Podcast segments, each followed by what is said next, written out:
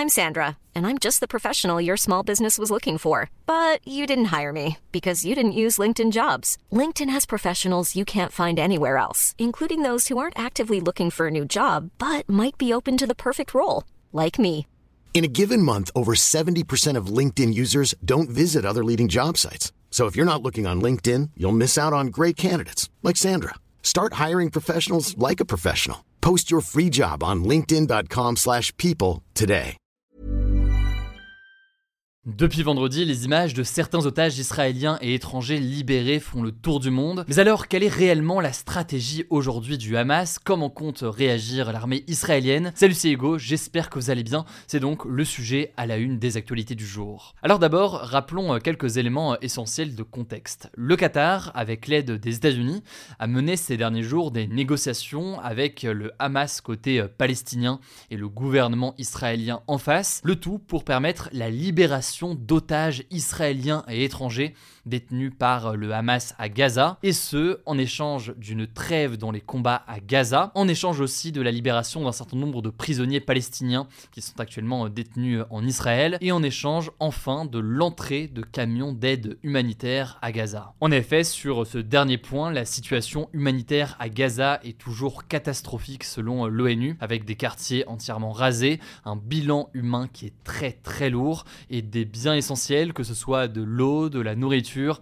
des médicaments ou encore du carburant, qui manquent terriblement pour venir en aide à la population. Alors concernant les otages, depuis vendredi, 58 personnes retenues par le Hamas dans la bande de Gaza ont été libérées, dont 18 en grande majorité des Thaïlandais qui ne faisaient pas partie de l'accord de base négocié entre Israël et le Hamas, sachant qu'il faut noter que en tout, c'est près de 240 otages qui sont retenus depuis l'attaque terroriste du Hamas du 7 octobre, avec parmi ces otages un très grand nombre de civils, y compris des très jeunes enfants kidnappés donc lors de cette attaque. Alors en échange de ces premières libérations, Israël a libéré de son côté 117 prisonniers palestiniens qui étaient détenus dans des prisons israéliennes. Dans la liste des prisonniers palestiniens potentiellement libérables, la plupart ont entre 16 et 18 ans, le plus jeune a 14 ans. Ils sont accusés d'atteinte à la sûreté de l'État israélien, de crimes ou encore de jets de pierre selon CNN. Je vous renvoie aux actualités du jour qu'on a postées la semaine dernière concernant le contexte de détention de ces Palestiniens ainsi que le profil de ces différents Palestiniens. Ce n'est pas le sujet ici, mais on en a parlé la semaine dernière dans le format des actus du jour. Mais alors, que sait-on exactement des conditions de détention de ces otages israéliens et étrangers à Gaza par le Hamas? Alors, les personnes concernées n'ont pas forcément beaucoup parlé ces derniers jours, mais leurs proches ont commencé à faire quelques déclarations dans les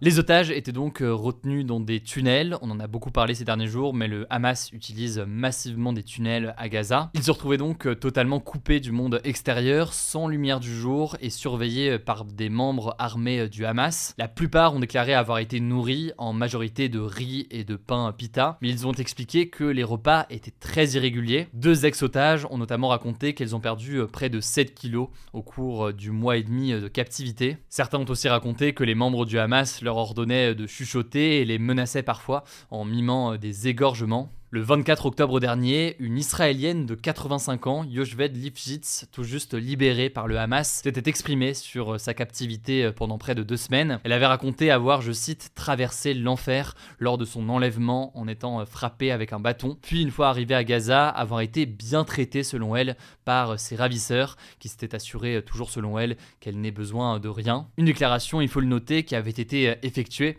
alors que son mari est a priori toujours retenu en ce moment par le Hamas. Et à noter, puisque l'on parle ici de témoignages, que ce week-end, une jeune femme qui était au festival Tribe of Nova qui se déroulait en Israël lors de l'attaque du 7 octobre, a notamment raconté au journal Le Parisien avoir été violée et mutilée par des terroristes du Hamas lors de l'attaque. Elle est aujourd'hui paralysée de la jambe et totalement traumatisée, estimant même qu'elle est, je cite, morte de l'intérieur. C'est un témoignage de violence sexuelle parmi d'autres depuis cette attaque du 7 octobre. La police israélienne a déclaré avoir recueilli plusieurs indices et témoignages qui attestent que des viols et des mutilations génitales ont été commis sur des femmes par le Hamas. Si jamais vous voulez en savoir plus sur le témoignage donc de cette jeune femme, je vous mets le lien directement en description. Mais alors, si on revient au sujet de cette libération d'otages, quelle est exactement la stratégie du Hamas et pourrait-il y avoir d'autres otages libérés? Eh bien, on ne sait pas ce qu'il va se passer pour l'instant.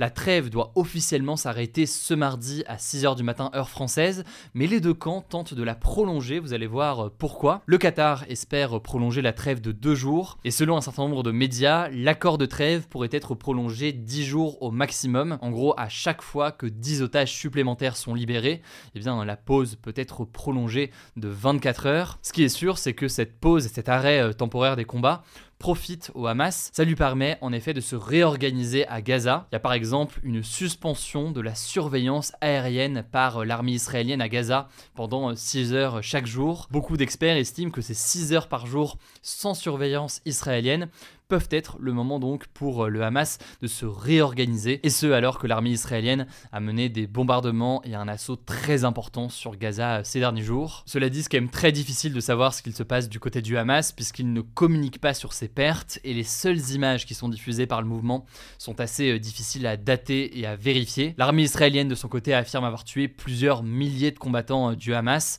sur les 30 000 qu'il y avait avant le 7 octobre, mais là aussi c'est un chiffre aujourd'hui et à date qui est extrêmement difficile à vérifier en raison euh, notamment du très faible nombre de journalistes qui peuvent être sur place actuellement pour couvrir euh, la situation. En tout cas, certains estiment que cette libération au compte-goutte par euh, le Hamas d'otages israéliens et étrangers participe aussi en quelque sorte à une forme de guerre psychologique. On l'a vu notamment samedi avec une attente interminable pour les familles d'otages censées être libérées ce jour-là. C'est une attente de 7 heures que le Hamas justifiait en accusant l'armée israélienne d'empêcher certains convois humanitaire d'accéder au nord de Gaza. En tout cas, ce qui est certain, c'est qu'un certain nombre de chefs d'État poussent pour que cette trêve, qui est aujourd'hui temporaire, se transforme donc en un cessez-le-feu et donc un arrêt davantage permanent, disons, euh, des combats. La raison pour laquelle ce cessez-le-feu est poussé par un certain nombre de chefs d'État, c'est que la situation est absolument euh, catastrophique pour la population palestinienne à Gaza. C'est ce qu'indiquent les différentes déclarations de l'Organisation des Nations Unies, de l'OMS ou encore des ONG qui sont encore présentes sur place. Le tout dans un contexte où euh, le gouvernement israélien affirme vouloir détruire le Hamas et où, eh bien, depuis plusieurs semaines, Israël a imposé un siège sur Gaza bombarde aussi euh, très massivement le territoire, faisant euh, des milliers de morts, dont de très nombreux civils et des milliers euh, d'enfants, selon des chiffres rapportés par l'UNICEF. Alors on peut noter que ce cessez-le-feu, il est porté notamment par Emmanuel Macron aujourd'hui, mais cependant, le Premier ministre israélien Benjamin Netanyahu continue de répéter que l'offensive israélienne se poursuivra, je cite, jusqu'à la victoire. Autrement dit, aujourd'hui, du côté du gouvernement israélien, il n'est absolument pas question eh bien, d'amener un cessez-le-feu sur la table pour le moment. Dans tous les cas, évidemment, on va continuer à suivre l'évolution de la situation. En fin de journée, le Qatar a annoncé une prolongation de la trêve de deux jours. On ne connaît pas encore les modalités à l'heure où je tourne ces actualités du jour, mais le Hamas a déjà déclaré qu'il préparait une nouvelle liste d'otages. Par ailleurs, des sources ont indiqué aux médias européens et BFM TV que des otages français pourraient être libérés dès ce lundi soir. Maintenant, évidemment, au moment on enregistre, tout cela est incertain et il faudra donc voir ce qu'il en est réellement dans les prochaines heures. Je vous laisse avec euh, Léa pour les actualités en bref et je reviens juste après. Merci Hugo et bonjour à tous. On commence avec cette actu. Trois ans après l'assassinat du professeur d'histoire-géographie Samuel Paty, un premier procès concernant l'affaire s'est ouvert ce lundi à Paris. Six anciens collégiens vont être jugés pour leur implication dans le meurtre du professeur. Concrètement, cinq d'entre eux seront jugés pour association de malfaiteurs en vue de préparer des violences aggravées. Ils sont accusés d'avoir désigné Samuel Paty à son tueur contre de l'argent. La sixième accusée sera jugée pour dénonciation calomnieuse car elle avait affirmé que Samuel Paty avait demandé aux élèves musulmans de la classe de sortir de la classe avant de montrer les caricatures de Mahomet alors qu'elle n'avait en fait pas assisté au cours. À noter que les six adolescents étaient mineurs au moment des faits, donc le procès se tiendra à huis clos jusqu'au 8 décembre. Le procès des 8 suspects majeurs aura lieu fin 2024. Deuxième actu, une semaine après la mort de Thomas, 16 ans, à Crépole dans la Drôme, des manifestations de membres de l'extrême droite ont eu lieu dans plusieurs villes de France ce week-end. Par exemple, près de 80 militants d'extrême droite, dont certains membres de groupes néo-nazis selon les médias Ouest France et Street Press, ont défilé cagoulés ce samedi soir à Romans-sur-Isère, dans la Drôme, je cite, pour en découdre selon la préfecture. Ils ont notamment scandé La France nous appartient. L'un d'entre eux a été tabassé et blessé selon le préfet. La police a placé 17 personnes en garde à vue. En plus des manifestations, des tags anti-musulmans ont été découverts sur les murs de la mosquée de Cherbourg en Cotentin, en Normandie, et une mosquée de Valence, dans la Drôme, a reçu une lettre de menace où il est écrit Un bon musulman est un musulman mort, justice pour Thomas, selon l'AFP. Par ailleurs, 13 individus qui appartiennent à des mouvances d'ultra-droite et néo-nazis, dont 7 sont fichés S, ont été arrêtés ce samedi en flagrant délit à Paris alors qu'ils taguaient des croix gammées au sol. Troisième actu, la stratégie nationale biodiversité du gouvernement a été présentée ce lundi par la première ministre Elisabeth Borne. Elle est composée de 40 mesures qui visent, je cite, à stopper l'effondrement du vivant et à restaurer la nature d'ici à 2030. Alors, il s'agit de la troisième stratégie nationale biodiversité, mais les objectifs des deux premières n'ont pas été atteints. Parmi les 40 mesures, on retrouve l'objectif de planter 1 milliard d'arbres